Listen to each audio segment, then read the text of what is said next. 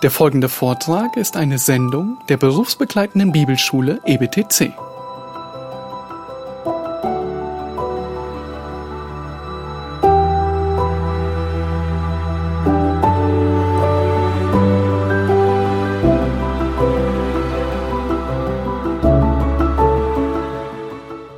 Jetzt äh, habe ich mh, schon die Freude, auf die ersten Fragen einzugehen. Ähm, die ähm, abgegeben worden sind. Und äh, wir, ich hatte ja gesagt, wir, wir werden die ersten zehn Minuten nochmal freigeben, um weitere Fragen zu stellen. Aber ich möchte äh, doch meine Hausaufgaben jetzt erledigen und die ersten Fragen, die mir von Anselm gegeben worden sind, gerade nochmal noch ähm, ja wenigstens ansatzweise beantworten, sofern man sie beantworten kann.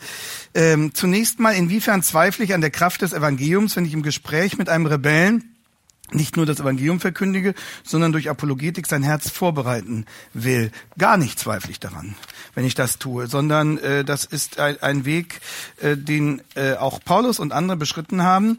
Ähm, Apologetik ist äh, sozusagen ein Bestandteil der ähm, evangelistischen Gesamtbotschaft, wenn man so will. Und ähm, die Frage ist nur, welche, welche Wirkung traue ich dem zu? Sage ich, das Evangelium wirkt nur, wenn es von apologetischer Vorbereitung begleitet wird, gewissermaßen.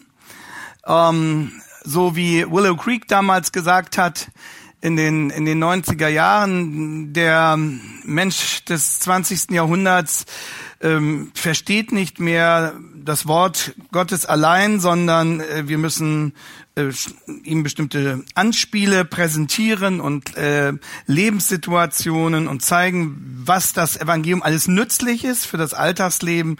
Und nur wenn wir ihn auf diese Weise vorbereiten, kann er sich bekehren. Oder die charismatische Bewegung John Wimber hat gesagt, der säkulare Mensch wird nur dann offen werden für das Evangelium, wenn wir vorher Wunder und Zeichen tun. Und erst nach dieser Vorbereitung kann das Evangelium greifen.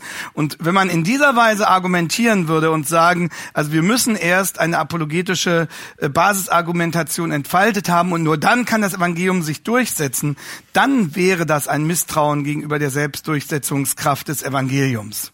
Ähm, aber wenn, ähm, es kommt die, immer auf die Frage an, welchen Stellenwert und welches Gewicht und welche Bedeutung im Rahmen des Gesamtkonzeptes hat Apologetik. Ähm, und da muss man sagen, schauen Sie sich Paulus an auf dem Areopag, Apostelgeschichte 17, wo er sehr weit erstmal ansetzt in der allgemeinen Erfahrung äh, des Menschen und äh, ihn dann schließlich Schritt für Schritt äh, vor Christus den Richter stellt. Übrigens in Apostelgeschichte 17, wo wir über das Evangelium reden, ist das Evangelium selbst vom Kreuz noch gar nicht erwähnt. Ähm, das äh, fällt einfach erstmal auf, aber das liegt daran, dass Paulus ja unterbrochen wird. Sie wissen, in dem Moment, wo er von der Auferstehung redet, äh, gibt es dann diesen Tumult. Und äh, dann heißt es ja, dass einige ihn fertig machen, andere sagen, gut, ein andermal. Und eine dritte Gruppe von Leuten mit ihm mitgeht und die zum Glauben kommen. Und denen hat er natürlich, nachdem sie mit ihm mitgegangen sind, noch sozusagen Teil drei seiner Predigt vorgetragen ähm, denn äh, sie sind zum Glauben gekommen, also müssen sie die Botschaft äh, vom gekreuzigten Christus als unserem Retter kennengelernt haben. Ja, also Apologetik ist sinnvoll, Apologetik ist ein ein Gottesgeschenk, Apologetik ist unser Auftrag. 1. Petrus 3:15 seid alle Zeit bereit, die Gründe zu nennen ähm, für eure Hoffnung und Apologetik ist ein Liebesdienst ähm, der dem säkularen Menschen hilft, seine verstandesbedingten, teilweise auch affektbedingten äh, Einsprüche gegen das Evangelium besser zu verstehen und zu sehen, an welchen Punkten er einfach falsch denkt oder von Voraussetzungen ausgeht, die den wirklichen Befunden nicht entsprechen. Und äh, dann kann man zeigen, welche Aspekte und Argumente sprechen für die historische Zuverlässigkeit dessen und so weiter.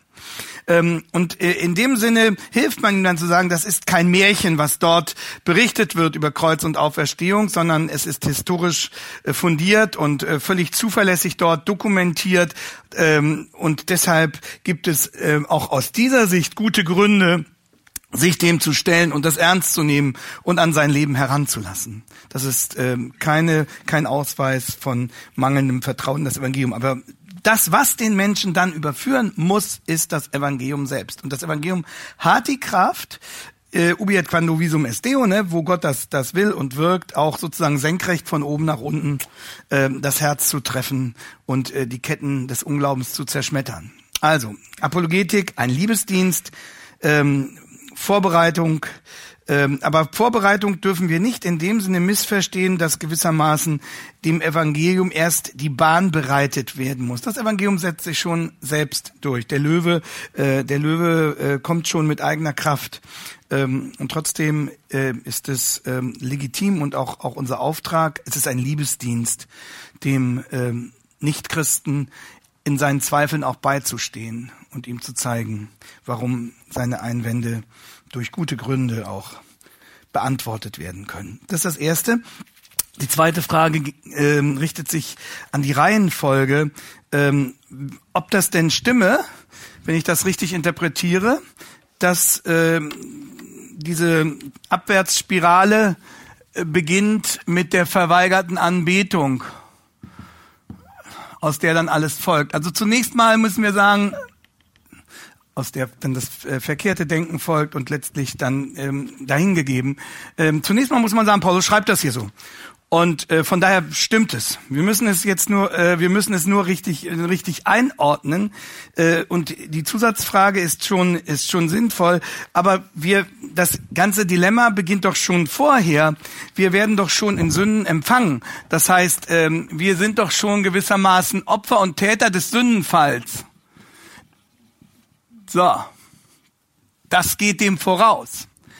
Ja, das stimmt. Wir kommen als schon ein kleines Baby, kommt als verlorener Sünder auf die Welt mit einem bösen Herzen. Das Herz des Menschen ist böse von Jugend an. Aber Paulus beschreibt dann, wie dieser Zustand des bösen Herzens sich in der biografischen Realität dann zeigt und Schritt für Schritt äh, sein Unheil entfaltet. Ja, ähm, die, die, verweigerte Anbetung ist eine Folge beziehungsweise eine, eine Auswirkung, ein Ausleben dessen, was durch den Sündenfall ähm, Paulus schreibt, dass äh, was durch den Sündenfall im Herzen des Menschen verankert ist.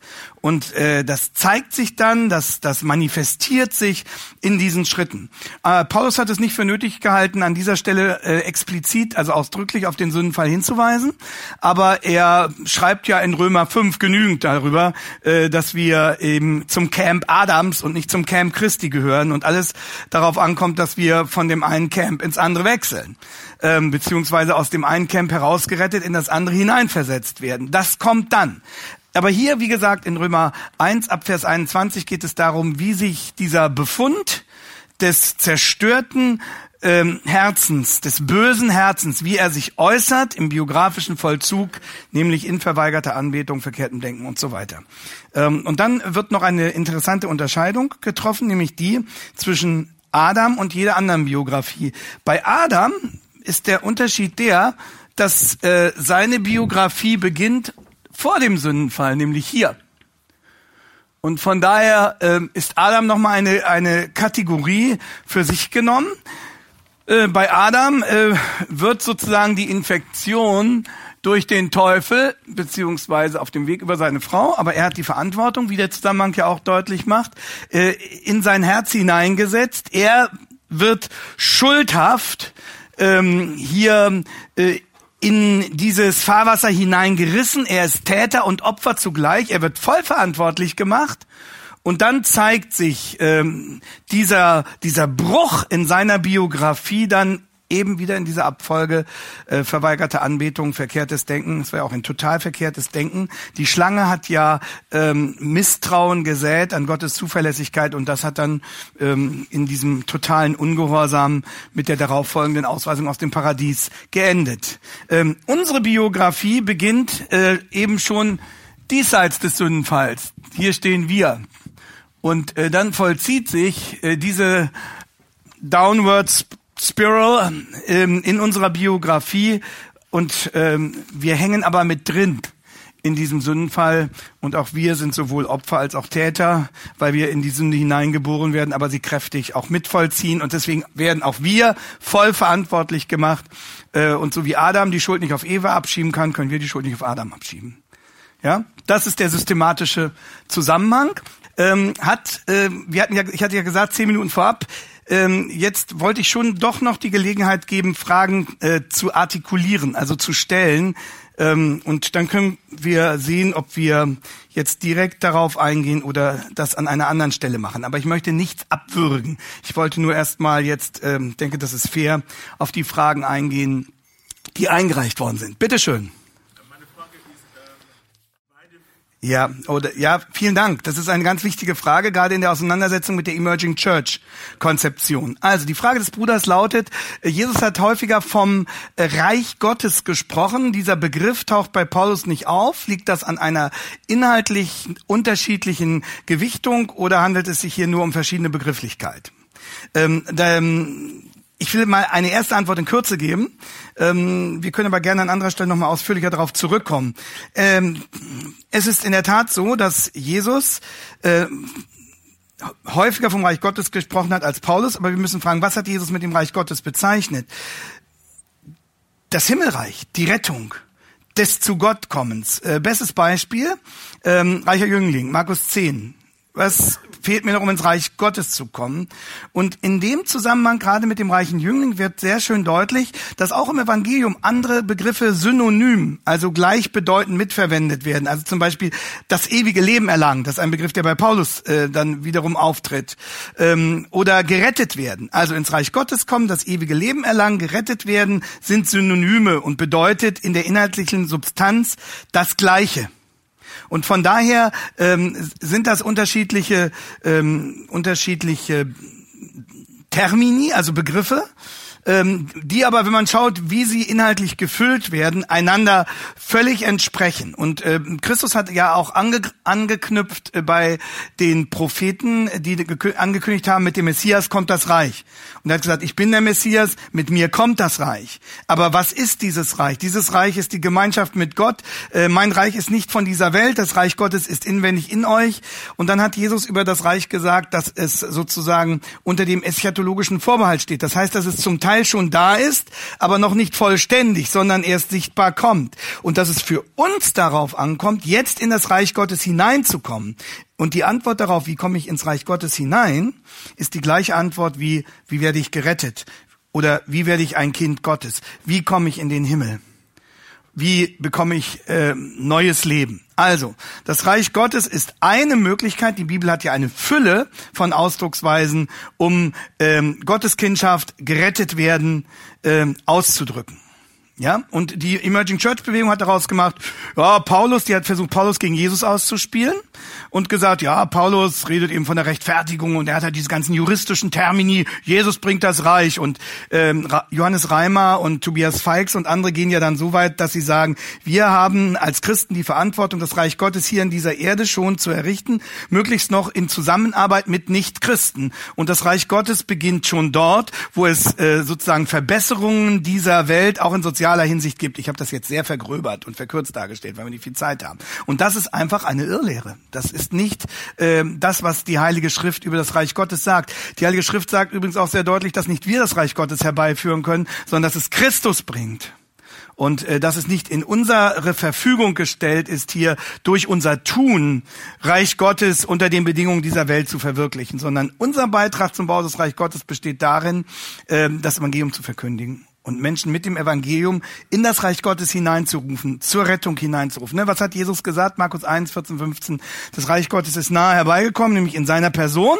Und was ist, soll unsere Antwort sein? Kehrt um und glaubt an das Evangelium. Ja? Also da dürfen wir uns nicht ähm, verwirren lassen mit dem Reich Gottes. Das ist aber schon, das hat sich die Emerging Church nicht ausgedacht. Also das, was Johannes Reimer und seine Genossen präsentieren, ist der fünfte Aufguss äh, dieser Argumentationsfigur. Das hat schon der klassische Liberalismus gemacht, also ökumenische Rat der Kirche in den 60er Jahren. Äh, Moltmann, auf den berufen die sich ja auch teilweise, hat eine ganz, ja, da würde ich auch Anselm zustimmen, äh, eine sehr ähm, ausdifferenziert formulierte Reichsgottes ähm, Theologie entwickelt, die aber dem gleichen Irrtum unterliegt. Also Reich Gottes, auf Deutsch gesagt, wie komme ich in den Himmel? Wie kriege ich ewiges Leben? Wie werde ich gerettet? Und äh, es ist gut, dass die Bibel mit einer Fülle von Begriffen spricht. Selbst Paulus verwendet ja verschiedene Begriffe, um zu beschreiben, wie einer Christ wird. Versöhnung mit Gott, gerechtfertigt werden, Erlösung, ganz unterschiedliche Metaphern, ganz unterschiedliche Begriffe, die aber von verschiedenen Seiten ein und denselben Vorgang beschreiben, nämlich wie einer Christ wird. Ja, so viel als erstes. Und zur Auseinandersetzung damit, wie man versucht, Paulus und Jesus gegeneinander auszuspielen. Das wird ja dann auch weitergeführt in der äh, sogenannten neuen Paulus-Perspektive, Anti-Wright, ähm, der ja auch ähm, aushebelt, hier muss man aufpassen, dass man nicht von der Bühne fällt. Das war eine gute Übung in äh, Koordination, der ja auch aushebelt, der ja auch aushebelt, hebeln will. Das gelingt ihm natürlich nicht. Ähm, die Priorität der soteriologischen Frage, also das, das Wichtigste ist, wie kommt ein Mensch in den Himmel, wie wird einer gerettet vor der ewigen Verdammnis. Das ist die Priorität der soteriologischen Frage. Und äh, der dann unter anderem auch mit diesem Reichsgottesbegriff arbeitet und ähm, sagt, ach, das ist eine, eine, eine Verengung, die die Reformatoren vorgenommen haben in der Auslegung von Paulus, als ob es da um das Seelenheil in erster Linie ging und dass er nicht in die Hölle kommt. Völliger Unsinn, völliges Missverständnis von Paulus. Und ähm, Anti-Wright, die neue Paulus-Perspektive und die Verdiesseitigung, die wir in der emergenten Theologie haben, die spielen sich die Bälle zu. Deswegen zitiert die äh, emergente Bewegung auch so gerne Anti-Wright. Und äh, zu Anti-Wright finden Sie ein, ähm, ein ganzes Kapitel in meinem Rechtfertigungsbuch, wo ich das versuche auf 30, 40 Seiten darzulegen. Auch mit, da finden Sie ganz viele Zitate von Anti-Wright und ähm, sehen auch, wie er quasi krampfhaft versucht, er ist nicht der Erste, der es getan hat, aber er ist in Deutschland am bekanntesten geworden dafür, wie er, wie er krampfhaft versucht, Paulus und Jesus gegeneinander auszuspielen und wie er, und im Grunde genommen die Reformatoren und Paulus gegeneinander auszuspielen und sagt, die Reformatoren haben ihn völlig falsch verstanden. Kann man nur sagen, können wir froh sein, dass Andy Wright gekommen ist und wir jetzt nach 500 Jahren endlich verstehen, was Luther gemeint hat, ne? was Paulus gemeint hat, nachdem Luther ihn uns so verdeckt hat. Also gut, jetzt wissen Sie so in etwa, in welche Richtung das läuft. Schauen Sie sich das Kapitel an, dann haben Sie die Zitate dort. Ganz wichtige Frage. Nächste Frage, bitteschön. Konsequente Ablehnung. Also die Frage, ja, wenn einem eine so schöne Alternative präsentiert wird, wäre ich ja blöd, nicht darauf einzugehen. Also ein, ein wenig Sauerteig verdirbt den ganzen Teig. Die Frage ist doch, ähm, ist das, ähm, ist das, was ähm, im Zusammenhang des ICF und ähm, der Worship-Theologie sind jetzt natürlich viele Begriffe ähm, zusammen, äh, zusammengebracht. Ähm, haben die sozusagen eine Teilwahrheit entdeckt, die nur eine leichte Akzentverschiebung bewirkt hat und darum zu diesen Folgen geführt hat? Oder ist ihr Ansatz falsch? Und nach meiner Überzeugung äh, ist der Ansatz falsch, von dem sie ausgehen. Und ähm, weil der Ansatz falsch ist, ähm, kann man bei ihnen auch nichts gewissermaßen gewinnen. Um, ähm, und deshalb ähm, muss man sich entscheiden, wie stehe ich zu der Gesamtausrichtung dieser Position? Dann kann es trotzdem sein, dass da mal ein Liedchen drunter ist, äh, das vielleicht nicht so schlecht ist, sage ich jetzt mal etwas ironisch.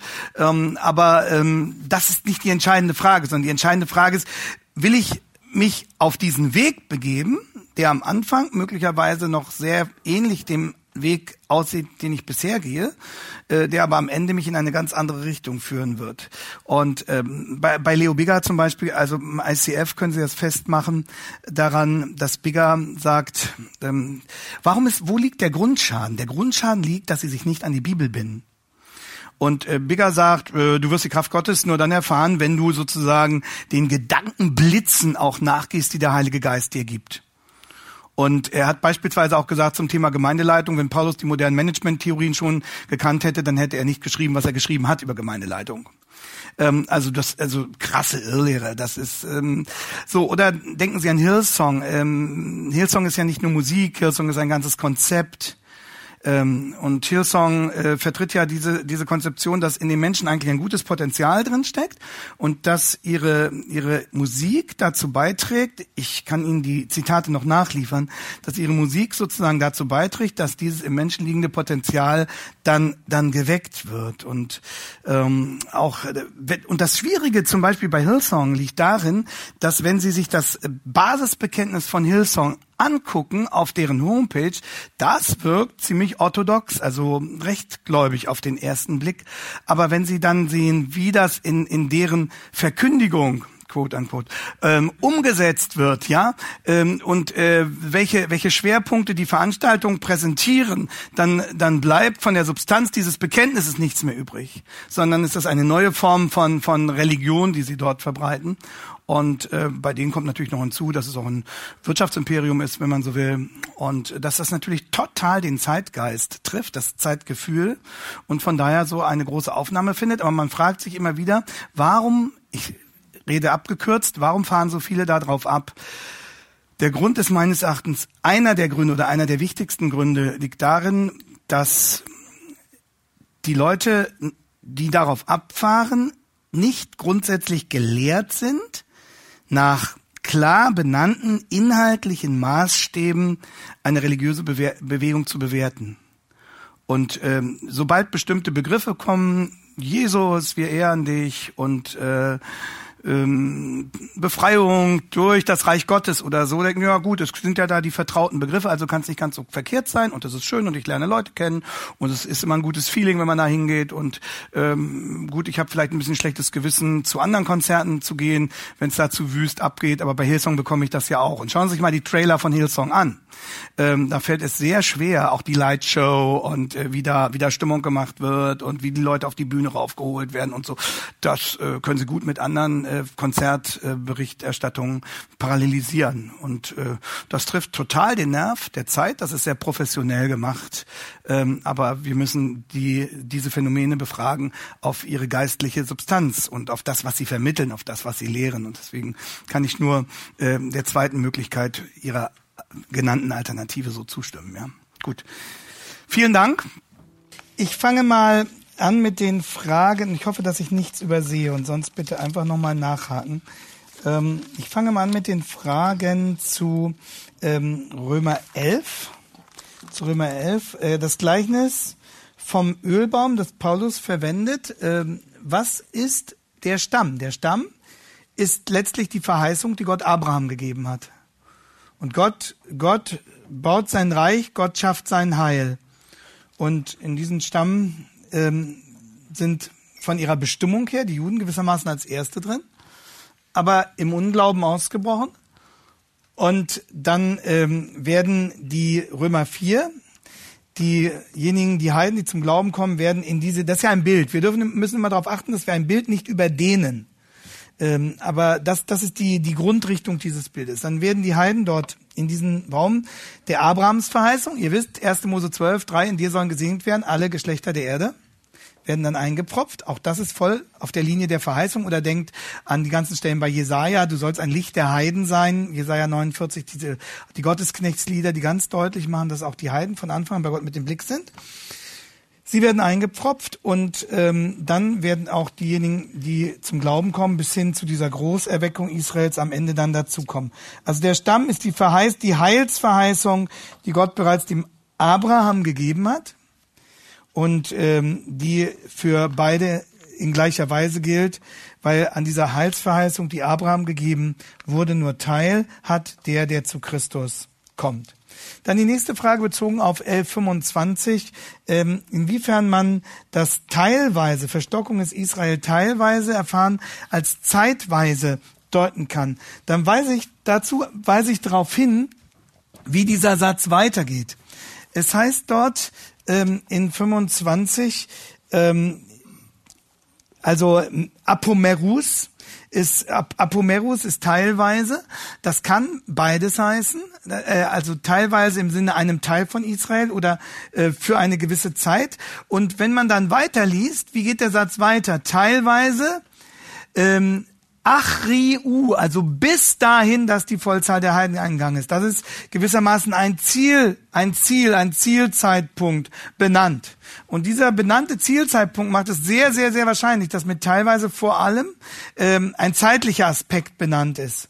Äh, es ist aber auch richtig, ähm, dass man sagt, teilweise ähm, ein nur ein klein, ein, das sozusagen ein Teil von Israel verstockt ist, weil nur ein anderer Teil glaubt. Und am Ende wird dann das, das ganze übrig gebliebene Israel, dieses letzte Drittel, was dann geblieben ist, als Ganzes äh, sich zum Herrn bekehren. Also teilweise bedeutet beides ähm, von, von der Grundbedeutung des Wortes her und durch dieses bis dahin das, das äh, unterstreicht den zeitlichen Aspekt, aber es ist auch richtig, den anderen Aspekt mitzunehmen, nämlich, dass es nur, dass diese Aussage nur auf einen Teil zutrifft und am Ende dann einmal Teil zeitweise im Unterschied zu später und einmal teilweise im Unterschied zum Ganzen.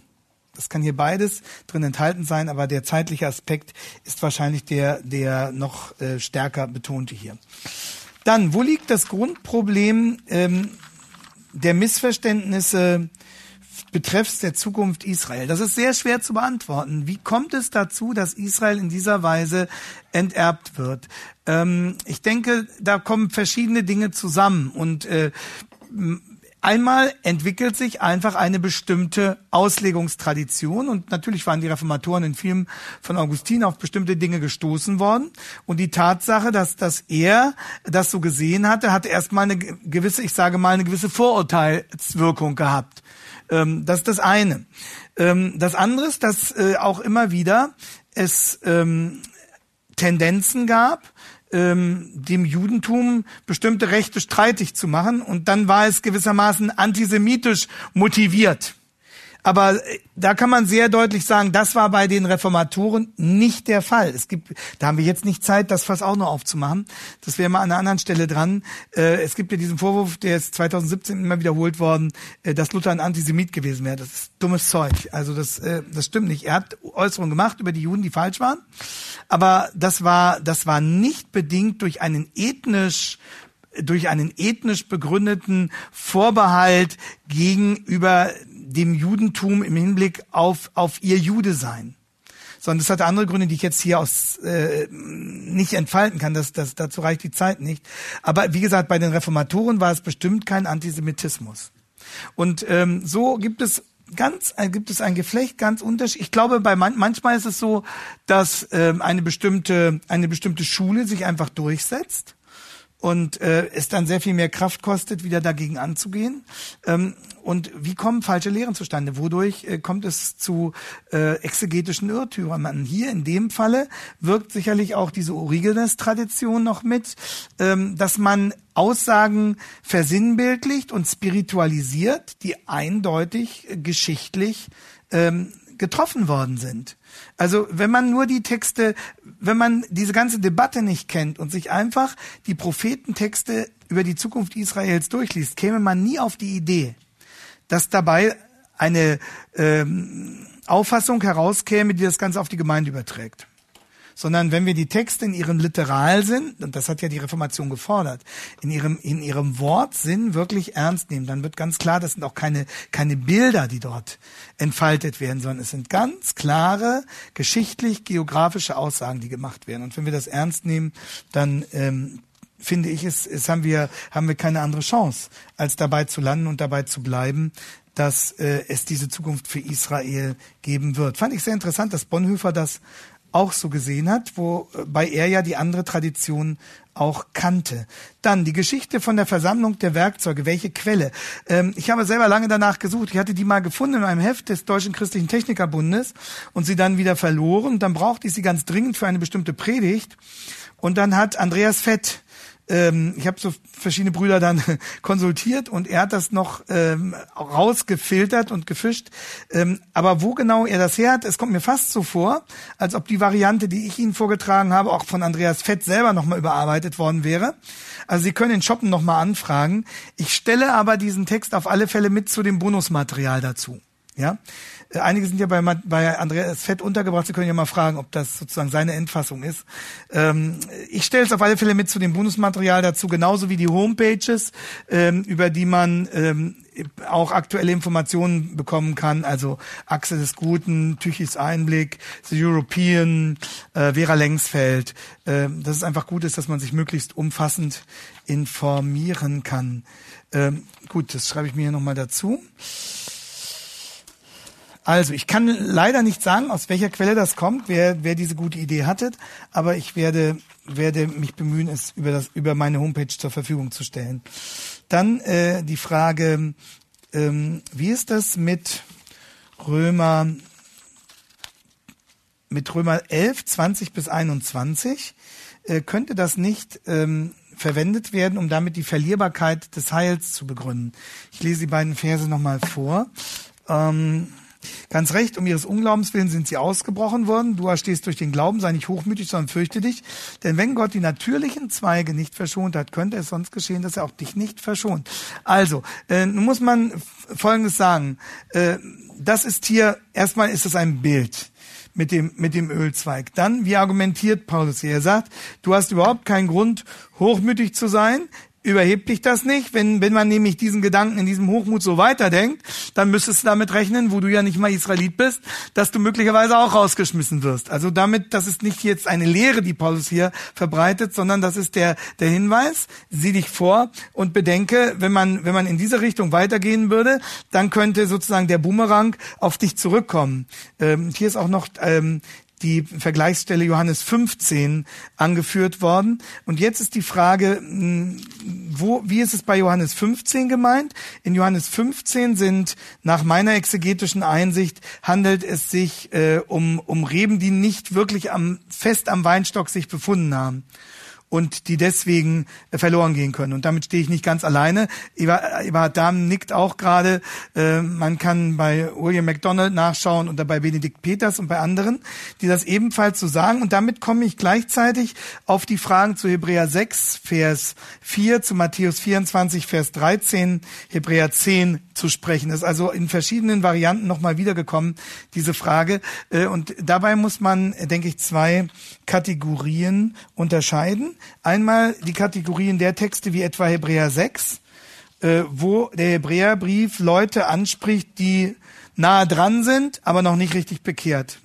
Und hier Hebräer 6 handelt es sich äh, nach meiner Einsicht um die quasi um den Befund, den dann Jesus als Sünde wieder den Heiligen Geist äh, beschreibt. Das heißt, dass Leute an einen Punkt geführt sind, wo sie im Grunde genommen alles wissen und wo sie so nahe dran sind, wo sie etwas etwas schmecken, etwas ähm, ein einen Teil begriffen haben.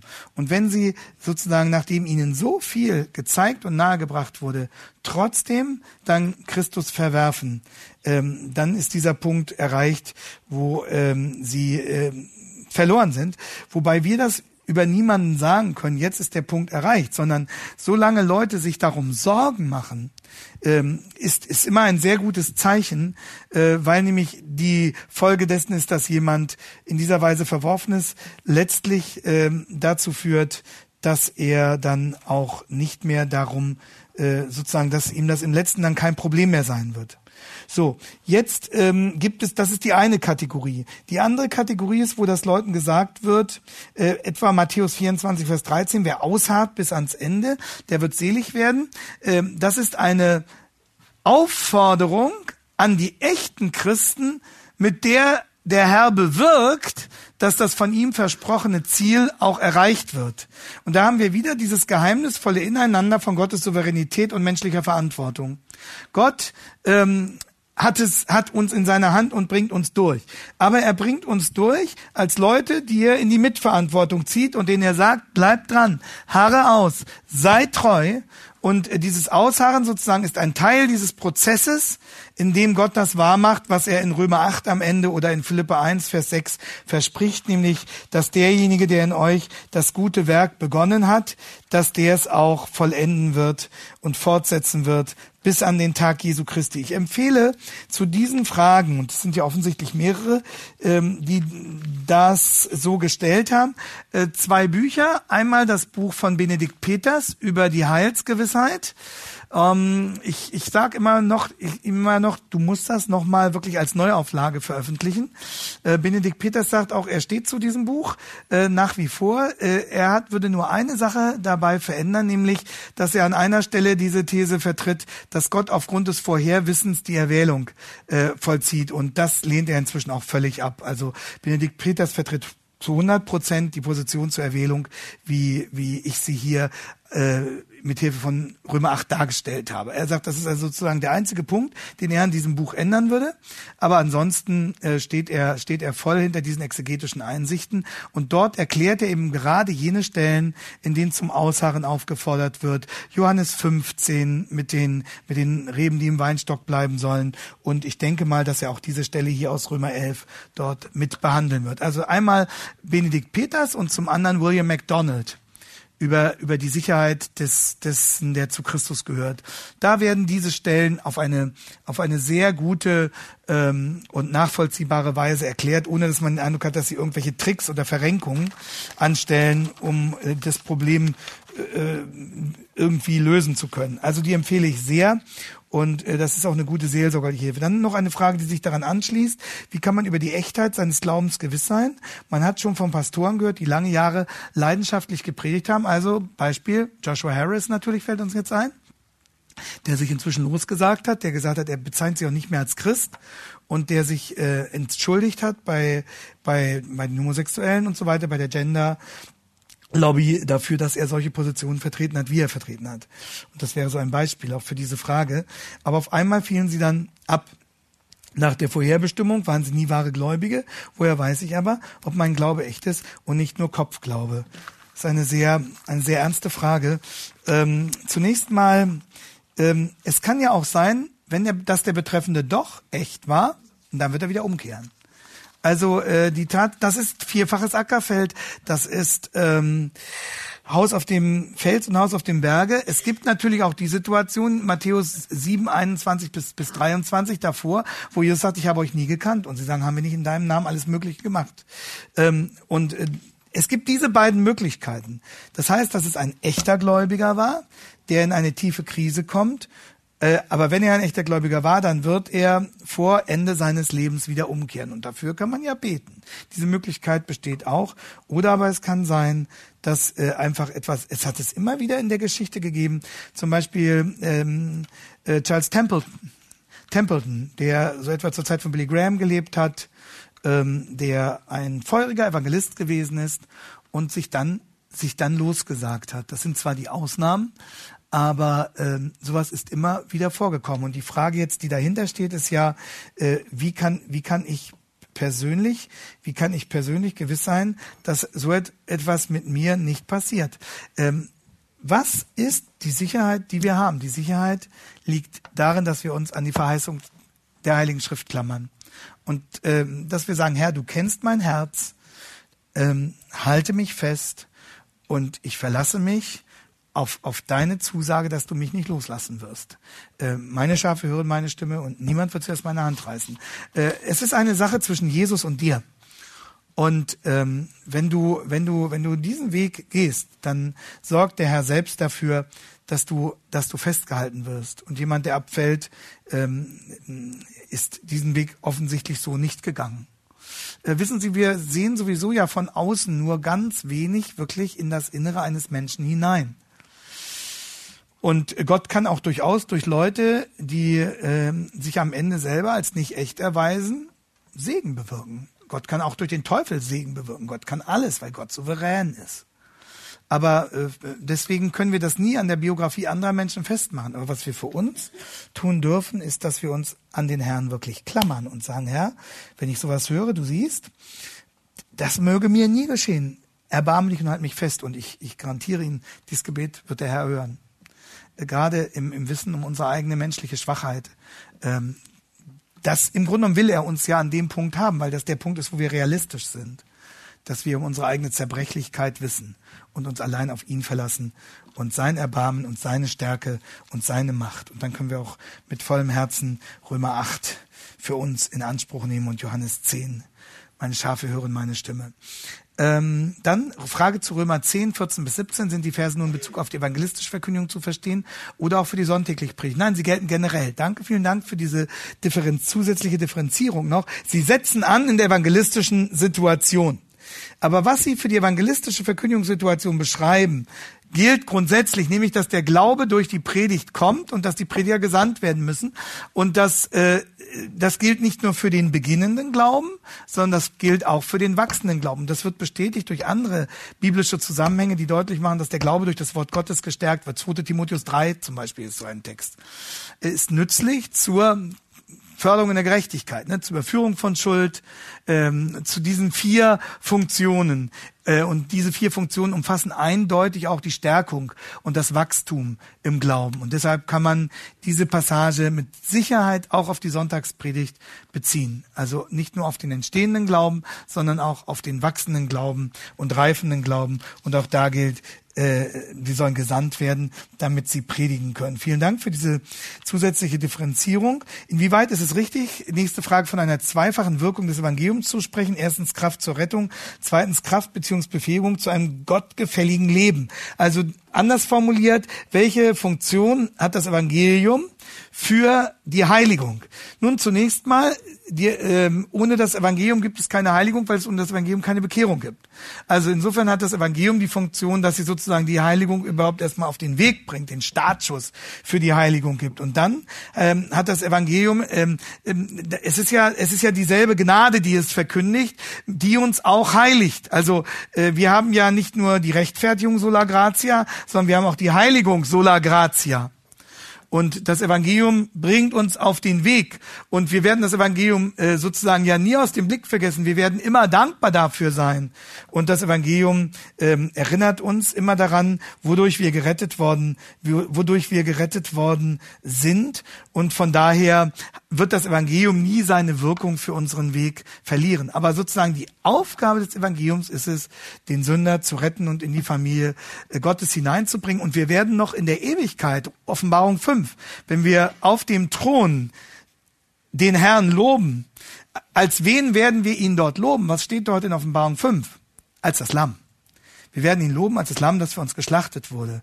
Und das heißt, wir werden noch in der Ewigkeit das Evangelium besingen, weil wir Christus als das Opferlamm besingen, das unsere, unsere Sünden getragen hat. Ja?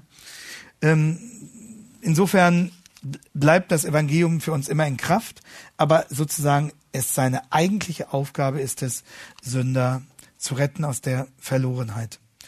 Und äh, im Evangelium liegt aber auch die Zusage der, der Rettung und damit auch hängt unsere Heilsgewissheit letztlich am Evangelium. Also wir werden immer dankbar sein für das Evangelium und wir werden uns immer seiner freuen. Sind wir, jeder Gläubige als Individuen, einzeln zum Heil vorherbestimmt oder erhalten wir das Heil, indem wir Christus, dem Auserwählten Gottes sind? Nein, wir sind einzeln zum Heil vorherbestimmt. Das ist eine große äh, systematische Diskussion. Ähm, gibt es die Vorherbestimmung wirklich für den Einzelnen? Und so wie Paulus das beschreibt im Epheserbrief, im Römerbrief, ist es bezogen auf den Einzelnen, der, der, der bekehrt wird.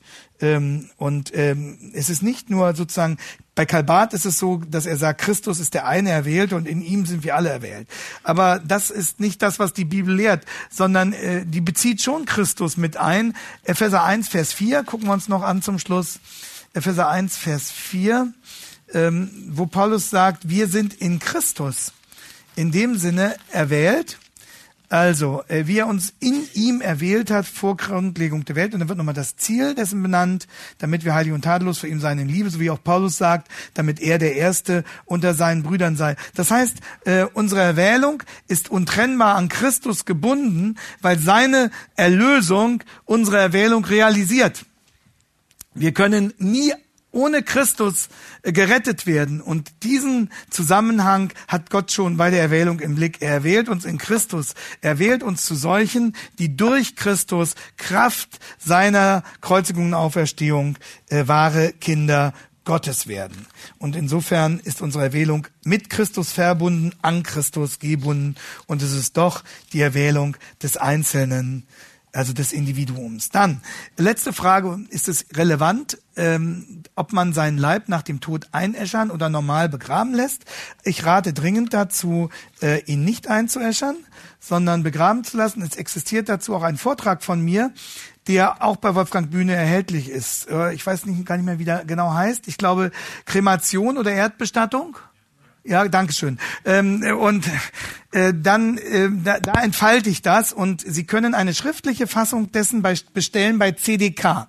Also Christen im Dienst an Kranken äh, vertreibt sozusagen, ich glaube sogar kostenlos, die schriftliche Fassung dieses Vortrags äh, und Sie können ihn bei, bei Wolfgang Bühne für 2,90, glaube ich, bekommen. Und dort äh, zeige ich die Argumentation. A, äh, es gibt nicht ein oder zwei Bibelstellen, die sagen, du darfst dich nicht verbrennen lassen.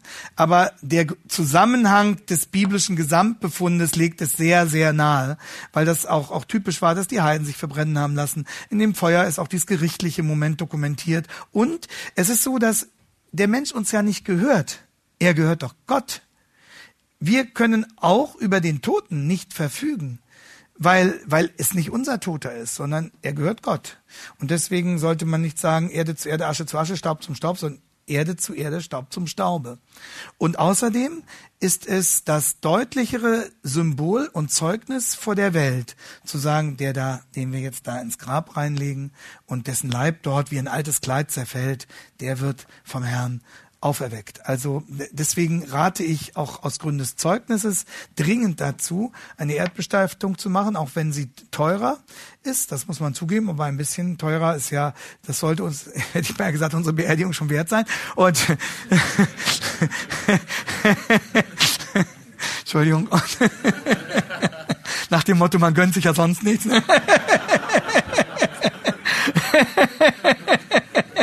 Und äh, äh, unabhängig davon und darauf, äh, darauf läuft dann auch letztlich dieser, äh, dieser Vortrag hinaus, äh, nutzen Sie bitte Ihre Beerdigung und klären Sie das vorab als eine evangelistische Möglichkeit. Es gibt also ähm, nicht viele Situationen, die in dieser Weise gerade dazu prädestiniert sind, Menschen mit dem Evangelium zu konfrontieren. Ich habe hunderte von Beerdigungen gemacht äh, bisher und es ist immer eine großartige evangelistische Möglichkeit, egal wie man da vor sich hat und auch unabhängig davon, davon, ob der Mensch, der da gestorben ist, Christ war oder nicht. Es ist immer eine großartige evangelistische Möglichkeit und die sollten wir nutzen, nutzen die Zeit, die er uns gibt. Dann wurde ich gefragt, ich weise gerne nochmal darauf hin, die äh, CD Christ und Gesellschaft über diesen Vortrag vom Juni ähm, ist nochmal in Teilen werden nochmal andere Aspekte auch deutlich gemacht. Also da gehe ich nicht von Römer 13 aus, sondern von der grundsätzlichen Frage, wie ist die Stellung der, der Christen gegenüber ihrem Staat.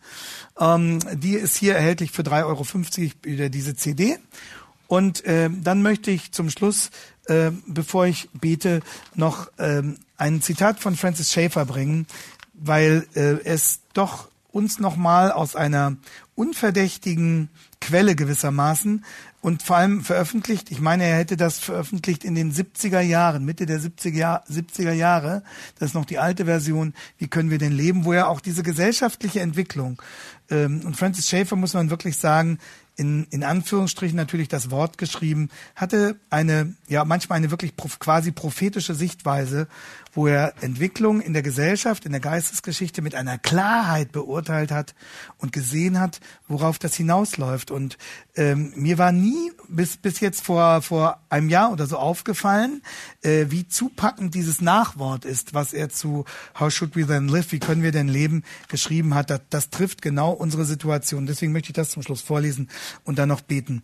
Er sagt, die Hauptgefahr im Blick auf das Aufkommen einer Autor eines autoritären Regierungssystems besteht darin, dass die Christen schweigen werden, solange die eigenen religiösen Aktivitäten, Evangelisationen und der persönliche Lebensstil nicht gestört werden. Daran sieht er die große Frage, dass solange wir sozusagen noch in unseren unmittelbaren Bezügen einigermaßen ungeschoren davon kommen, dass wir, dass wir doch sehr, sehr zurückhaltend mit dieser Geschichte umgehen. Und dann macht er eben deutlich, aber wir müssen realistisch sein. Johannes der Täufer erhob seine Stimme gegenüber der Macht in der Person des Herodes, indem er von biblischen Absoluta ausging, also von absoluten Wahrheiten. Und es kostet ihn seinen Kopf.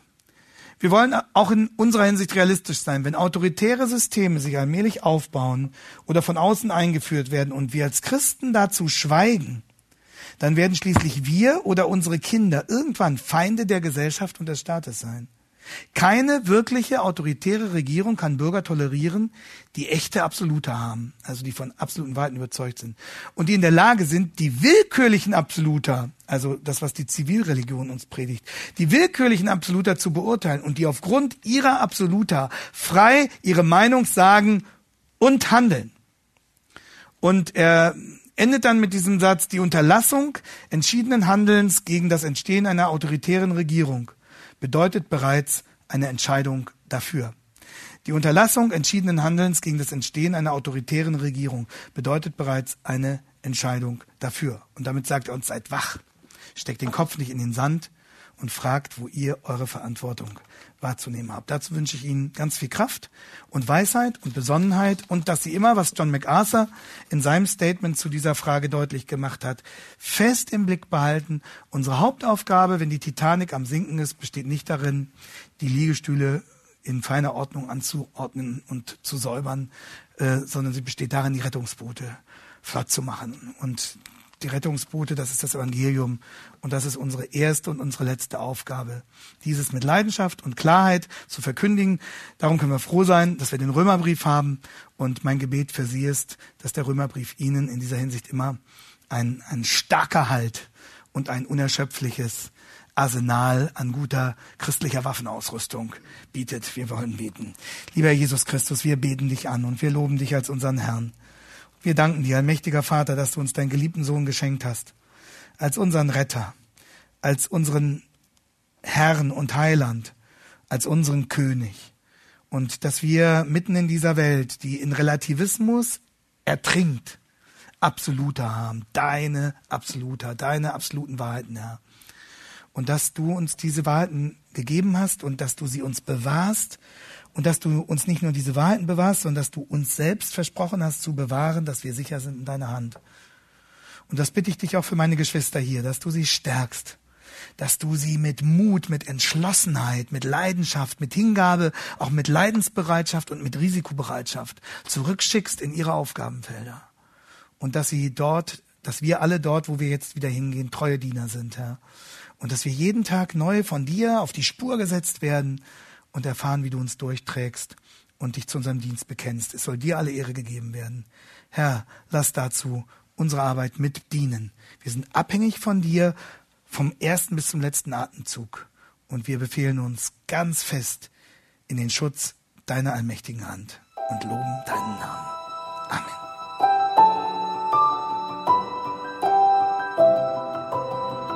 Diese Sendung war von der berufsbegleitenden Bibelschule EBTC. Unser Ziel ist, Jünger fürs Leben zuzurüsten, um der Gemeinde Christi zu dienen. Weitere Beiträge, Bücher und Informationen findest du auf ebtc.org.